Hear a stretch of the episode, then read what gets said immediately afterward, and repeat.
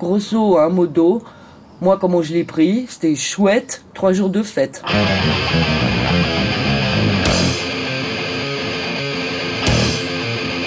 L'arrivée du Hellfest à Clisson, qui est devenu quand même en 15 ans l'un des plus gros festivals de métal d'Europe, a changé pas mal de choses. À mon avis, le plus grand bouleversement, c'est le résultat de la rencontre entre les habitants et le public métal. Deux populations qui, a priori, n'avaient pas grand-chose à voir.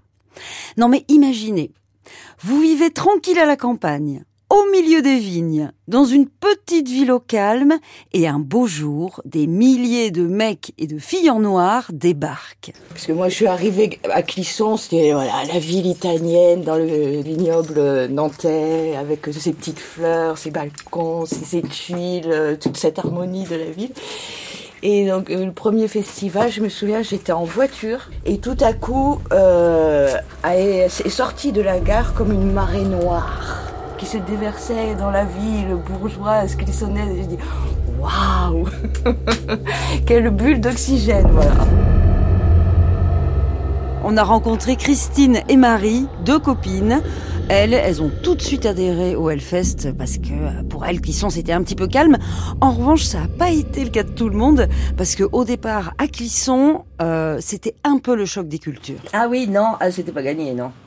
Entre le style musical, euh, l'allure absolument effrayante des festivaliers, la débauche, la débauche.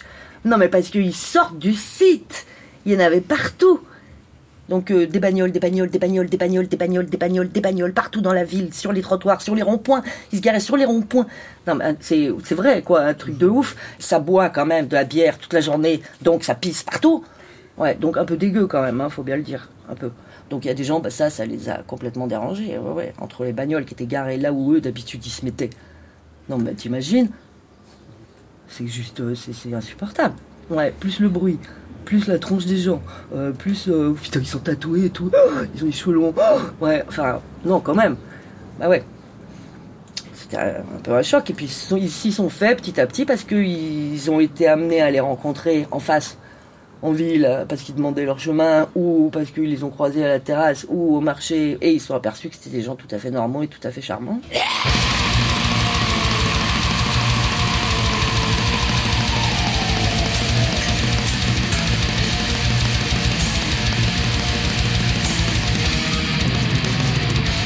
S'est pas fait euh, facilement, euh, facilement. Au contraire, puisque nous avons quand même eu euh, dans les boîtes aux lettres la prière à Marie qui était distribuée pour les, citoyens pour pouvoir invoquer Marie, préserver, protéger la ville de tout ce diabolisme, satanisme qui débarquait sur le week-end. Voilà, ouais. Contrairement à ce que je vous ai vendu dans ce podcast, le Hellfest ne fait pas l'unanimité. Des associations religieuses s'y sont opposées vigoureusement au début, un peu moins aujourd'hui. Des politiques aussi ont levé la main pour dire eh, moi je suis pas d'accord. Il y avait Christine Boutin et Philippe de Villiers qui, les premières années, accusaient le festival de blasphème et de satanisme. Bon, aujourd'hui ça s'est un peu calmé, mais comme le disaient Christine et Marie, au-delà de ces oppositions religieuses, c'était vraiment pas gagné d'avance pour les gars du Hellfest. En premier lieu, et avant même de séduire les habitants, Johan Lenevé et Ben Barbeau ont dû convaincre les élus. Et bon, il a fallu un petit peu euh, arrondir les angles euh, et définir le projet de façon un peu plus comment dire euh, ah, on n'a pas été j'ai pas été très précis dans la façon parce que je pense que si j'avais rencontré le maire à l'époque monsieur euh, Bernard Bourmeau en lui expliquant qu'on avait pour ambition de faire de ce nouveau festival le, festival de métal le plus important au monde évidemment que la porte se serait refermée très rapidement donc on a on a euh, enjolivé un peu le, le, projet, on a minimisé pas mal de choses. Mais lorsqu'ils ont présenté le projet à la mairie de Clisson, ils avaient un atout majeur. C'est que Ben Barbeau, c'est un gars du coin. Et quand tu grandis dans une petite ville où presque tout le monde se connaît, ça peut faciliter les choses. En 2005, le premier adjoint au maire, Jean-Michel Busson, était l'ancien dirigeant du club de foot de Clisson, dans lequel Ben Barbeau était licencié. Bon, donc, en gros, il l'avait vu grandir. On comprenait pas du tout, euh, comment dire, ce qu'on voulait créer en termes artistiques et culturels. Mais il avait envie de nous de me donner un, donner un petit coup de boost parce qu'on sortait d'une mauvaise expérience avec notre ancien festival. Il avait suivi l'actualité. Euh, on se connaissait régulièrement parce que moi j'habitais sur Clisson. Et je pense qu'il a pris le pari de nous dire allez, je leur fais confiance bah, parce que euh, le petit Gabel, je le connais depuis qu'il est tout petit et tout. Mais je pense qu'il faisait dans son pantalon euh, les premières années. Ah ouais, non, il était seul. Euh, seul, hein. il était seul Il était et, isolé, hein. et il a porté ça à bout de bras, euh, pas toujours très euh, vaillant parce que je pense qu'il a eu ses périodes de doute. Aujourd'hui, Hellfest, c'est une grosse machine. 26 millions de budget, c'est la guerre pour avoir des places. Les billets se vendent en une heure. Mais faut pas oublier que tout comme Détroit, Clisson Rock City ne s'est pas faite en un jour. Je me souviens, je me souviens les premières années, on naviguait à l'année. Donc on était là, bon, on va essayer de faire celui-là. on va voir comment, à la fin, on s'en sort, parce qu'on a, on a- on est passé aussi par des, par des étapes où financièrement c'était compliqué, en termes d'organisation, des grosses remises en question. Il faut savoir qu'on a commencé qu'à deux hein, dans, ma, dans, dans, dans, mon salon. hein. J'avais même plus de salon chez moi. Et disais à ma femme, bon bah non, bah, on n'aura plus de salon, euh, tu vas regarder la télé dans la chambre en haut. C'était un peu. On a, on a vraiment commencé comme ça, donc là on est vraiment plutôt dans une optique. euh, on va voir déjà. Hop,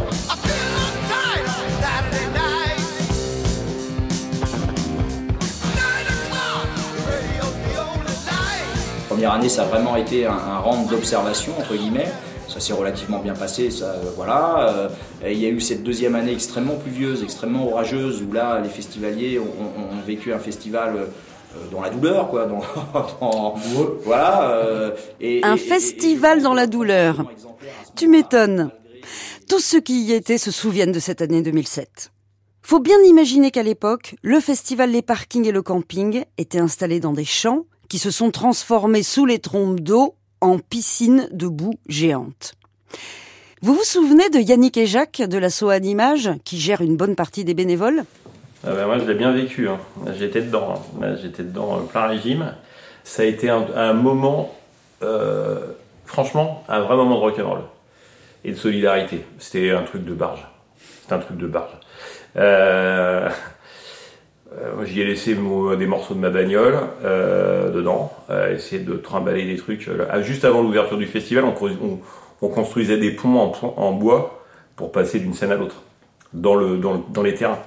Euh, ah bah parce que c'était impraticable, c'était de la boue. C'était de la boue et on se disait putain on va ça va être ça va être un chantier sans nom.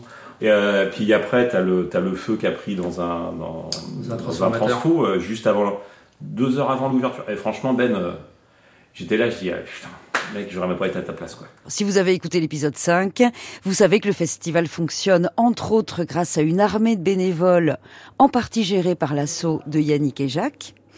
En 2007, le festival n'avait pas encore l'ampleur qu'il a aujourd'hui et dans l'équipe des bénévoles, il y avait surtout des jeunes, des moins de 18 ans.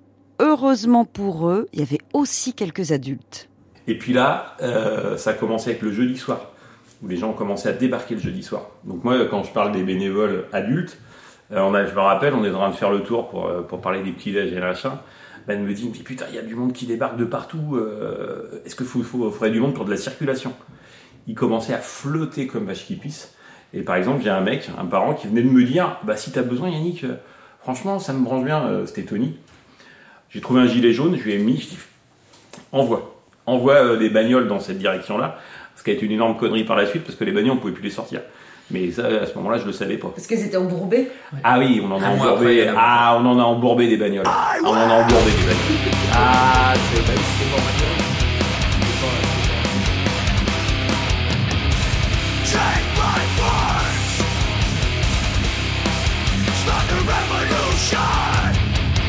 Donc si je résume, pluie torrentielle, boue, bagnole embourbée, bon, voilà, ça commençait pas super. En revanche, ils avaient tous de la bonne volonté, mais parfois ça suffit pas. En essayant d'arranger les choses, ils ont enchaîné les mauvaises décisions. Euh, à un moment, euh, bah, Michael, là, mon, mon collègue, qui était sur les parkings, il me dit putain, ça, ça- c'est en train de couler, c'est en train de couler, faut. Donc on a appelé un gars du coin, un agriculteur du coin, qui nous a, il nous a ramené des roundballers, 70 roundballers de, de, de, de foin. Bon, un roundballer, c'est un ballot de foin. Et si vous êtes une fille de la ville, euh, comme moi, eh ben c'est ces gros cylindres un peu jaunes qu'on voit au milieu des champs quand on prend le train. Mais du mauvais foin. Alors c'est, c'est con, hein, mais le mauvais- c'est dans le mauvais foin, c'est ce que tu coupes sous les, sur les haies. Et là, t'as les ronces. Quand c'est pour faire de la paille, machin, c'est pas gênant. Mais quand tu les récupères pendant le, bordel, dérouler des handballeurs sans gants, et dedans, t'as des, t'as des machins, t'as des épines plein les doigts. Donc tu déroules. Leur mauvaise idée avec leur mauvais foin, c'était de les dérouler pour créer des routes et faire en sorte que les voitures restent un peu au sec. Pour les futurs organisateurs de festivals, c'est une énorme connerie. Ouais. Faut pas faire. Ah, Parce qu'en fait, les bagnoles, quand elles commencent à rentrer dedans, dès que tu arrives avec des voitures basses, l'herbe rentre dans le moteur. Et à un moment, ça fait chauffer le moteur et t'as la bagnole qui reste dedans, avec une queue derrière qui peut plus non plus bouger. Donc ça, on a fait. Euh, celle qui était rentrée dedans, bah, elle pouvait pas ressortir parce que de l'autre côté, c'était transformé en piscine. Donc en fait, tu avais, je sais plus, 200 bagnoles qui étaient, qui étaient bloquées dans le merdier. Donc à un moment, tu, y a qui me disent ah, T'envoies des camions Ah, ben, On envoie des camions, le camion bloque dedans. Euh, on est bloqué, ok, bah, j'envoie un deuxième camion. On n'en avait pas beaucoup des camions. hein. Euh, deuxième camion, planté. Ah bah il n'y a plus de camion. Bon bah on verra lundi.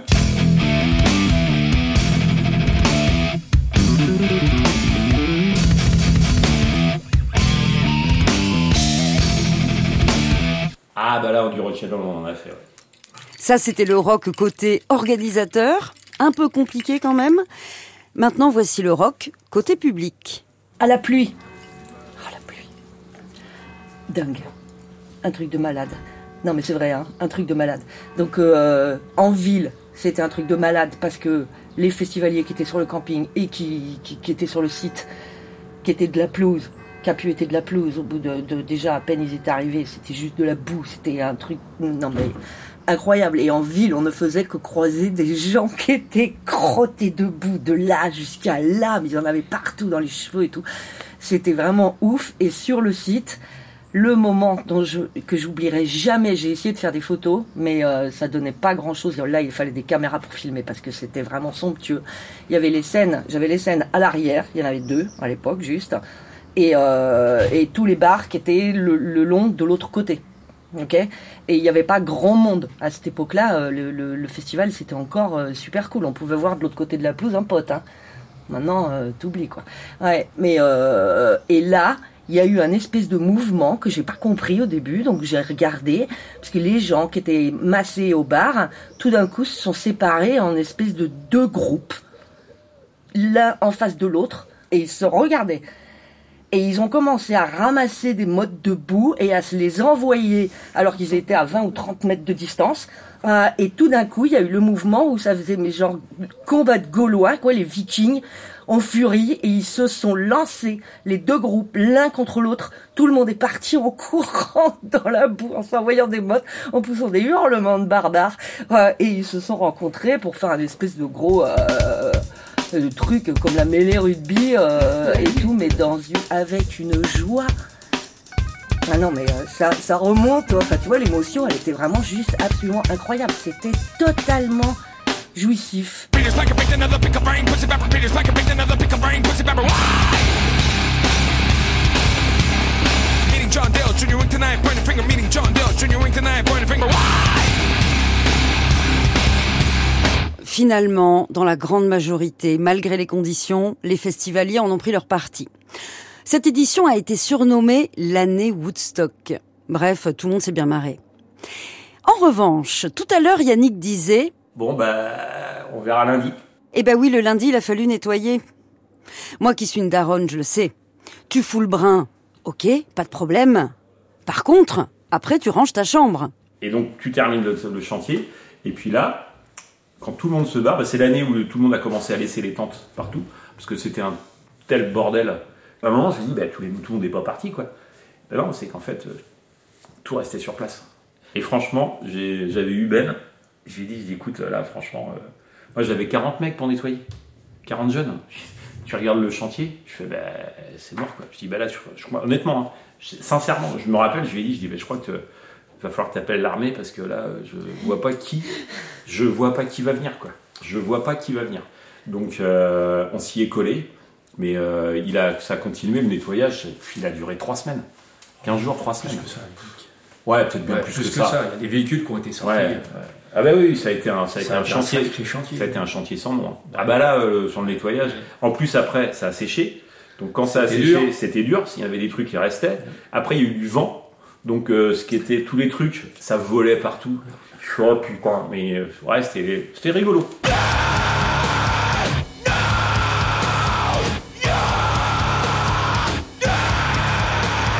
C'est rigolo. Après, tu te dis, va peut-être pas falloir, euh, falloir peut-être anticiper les emmerdements, mettre de l'empierrement dans des endroits doubler un peu, mettre un peu des équipes un peu plus Ouais, mais ça a euh. été quand même une année qui nous a fédérés. hein. Ça a Mm. marqué, parce que c'est là aussi que les, les Clissonnais, quand il, y en a certains quand même qui ont pris pitié de ces festivaliers dans l'état où ils étaient, qui ont commencé à ouvrir leurs portes simplement pour remplir une bouteille d'eau, avoir une bouteille d'eau propre, quoi. pas pleine de boue, pas dégueu. Enfin, moi, je vois mon père là, euh, qui est dans la rue là. C'est la première fois où il ouvrait sa porte, quoi. Il, était seul et euh, il, qui a ouvert sa porte à des festivaliers simplement pour donner un verre d'eau, quoi. Il n'y aurait pas eu ça avant s'il n'y avait pas eu cette euh, toute cette Mm. c'était une apocalypse quoi. C'était Ah bah oui, c'était. il y c'était avait- vraiment euh, et ça a été un point de départ de- d'une nouvelle histoire peut-être parce que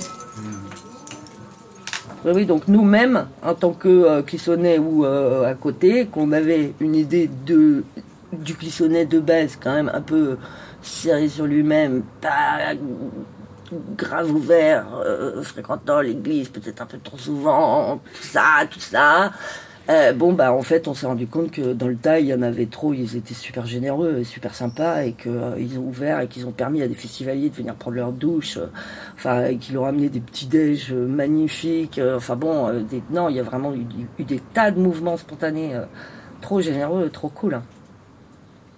Donc même toi, euh, ça t'a hum, permis de porter un autre regard sur la population clissonnaise Bah carrément. Ouais. En fait, ouais.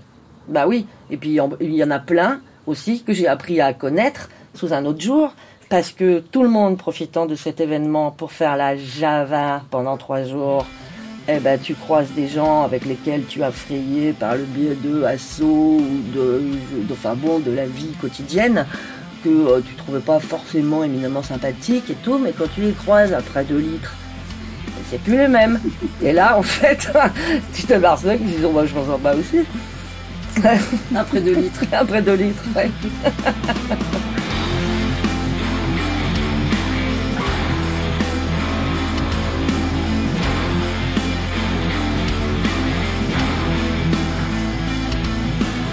Et cette année-là, avec cette catastrophe, ça n'a pas remis en cause l'année suivante C'est-à-dire qu'à un moment, euh, est-ce qu'il n'y a pas voilà, la mairie ou des gens qui nous disent bon attendez là, là ça va pas du tout, vous ne refaites pas deux fois ça Non, parce que ça tenait.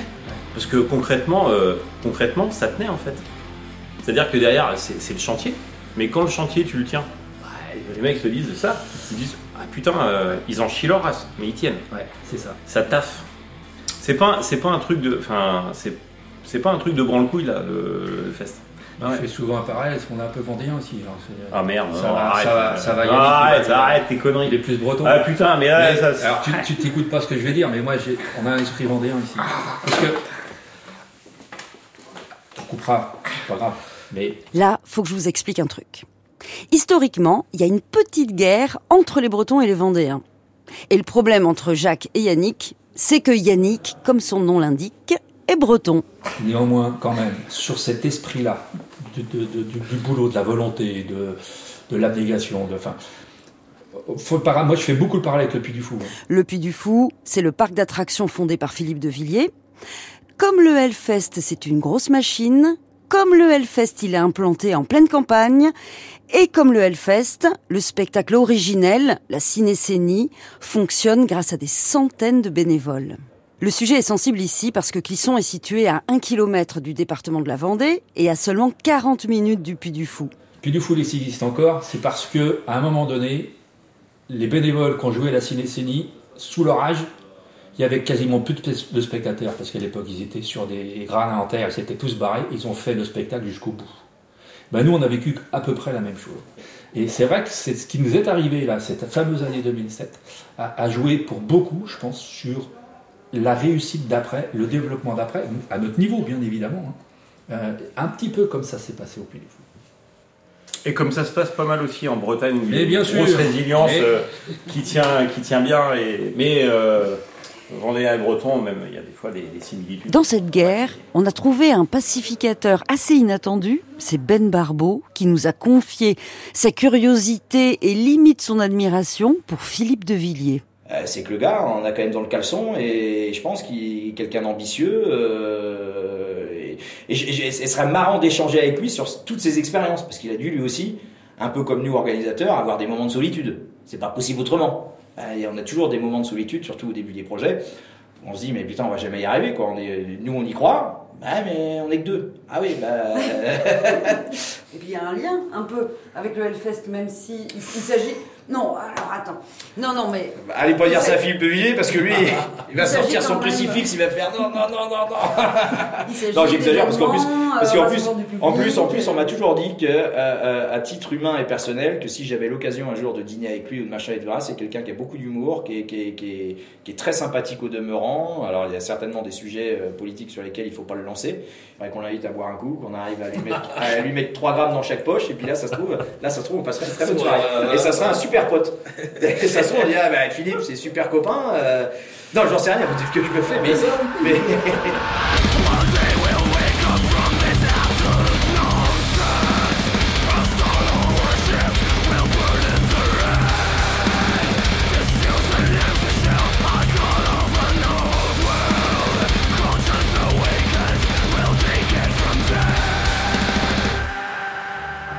Ce genre de discours de la part de Ben Barbeau, sincèrement, on s'y attendait pas vraiment.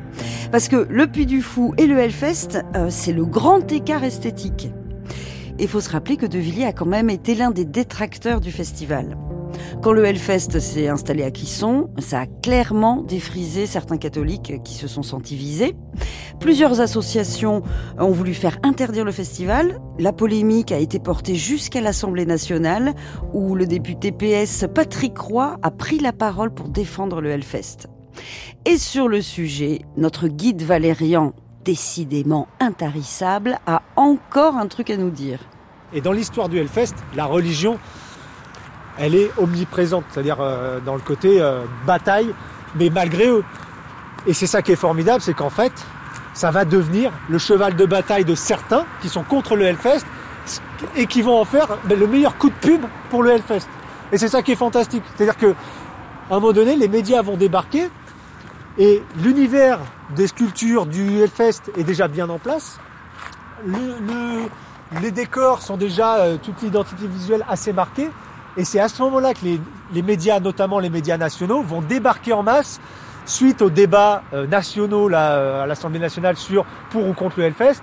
Ils vont débarquer, eux, en novices purs, la plupart, en essayant de trouver euh, ici ou là euh, un clissonnet qui va râler après le Hellfest, euh, des, des, des mangeurs de poussins ou des égorgeurs de je ne sais quoi. Et, et au final, ils vont trouver que des gens euh, gentils côté Clisson qui adorent le Hellfest parce qu'il y a eu cette histoire d'amour en 2007.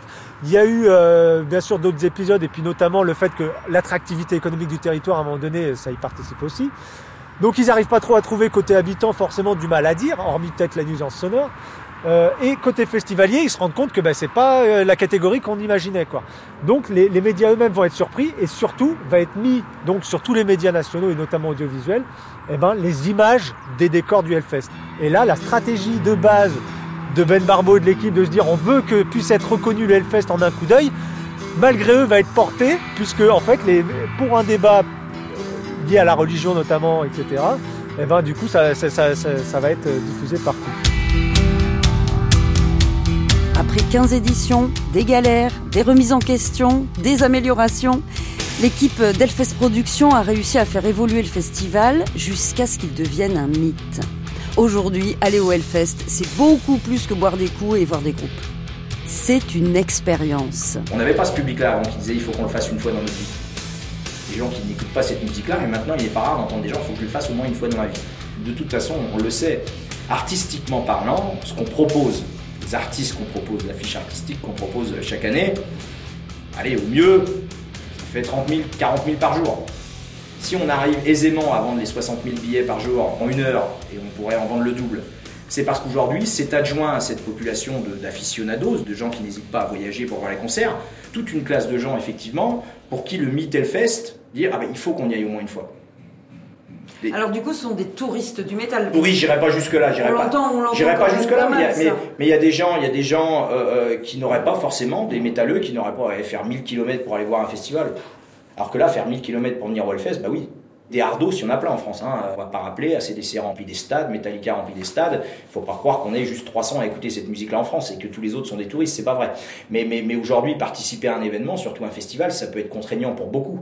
Le camping, on va pas être chez nous. En plus, l'offre hôtelière à Clisson est pas très importante. Donc, on n'est pas dans des conditions où euh, le hardos de 60 ans, il se dit. euh, mais finalement, avec tout ce qui s'est dit autour de l'événement, avec tout le mythe qui englobe maintenant l'événement, eh ben, la personne de 60 ans, si je vais faire l'effort.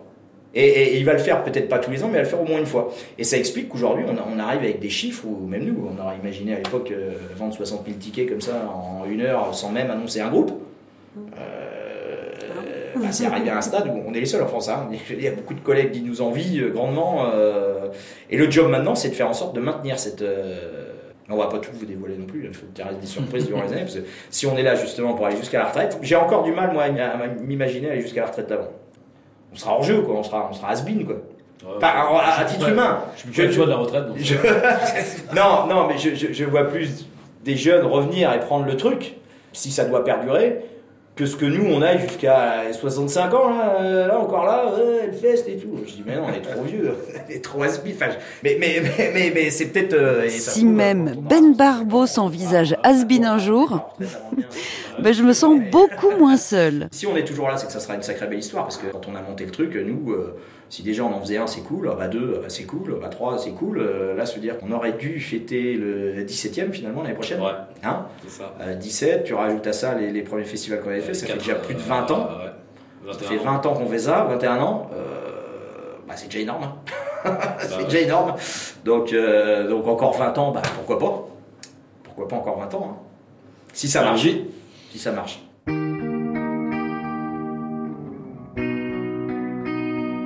Bon, ben voilà, Ben Barbeau et moi, même combat. Et j'espère qu'avec Miguel, on sera aussi là dans 20 ans, parce qu'il était vachement bien ce voyage à Clisson. On a rencontré des gens super. Claude, Jacqueline, Valérian, Yannick, Jacques, Laetitia, Marie, Elliot, Clovis, Marius, Christine, Marc-Antoine, Solène, Nico, Alix, Fred, Ben, Johan. Ok, je vous laisse. Allez. Bon, bah, on fait comme ça. On fait comme ça. Bon, bah, merci. Merci à nous, plaisir. merci. Merci à nous. Bon, écoute, je te fais des gros bisous d'amour pour tous. Merci beaucoup. merci. Merci beaucoup. À bientôt. Bisous. Merci beaucoup. Allez, Canaro. Bah, à plus tard. C'est un peu comme avec un amour de vacances au moment de faire les valises. Je suis toute tristoune. Et, euh, et entre nous, je me sens pas beaucoup plus rock'n'roll qu'à mon arrivée. Va falloir revenir.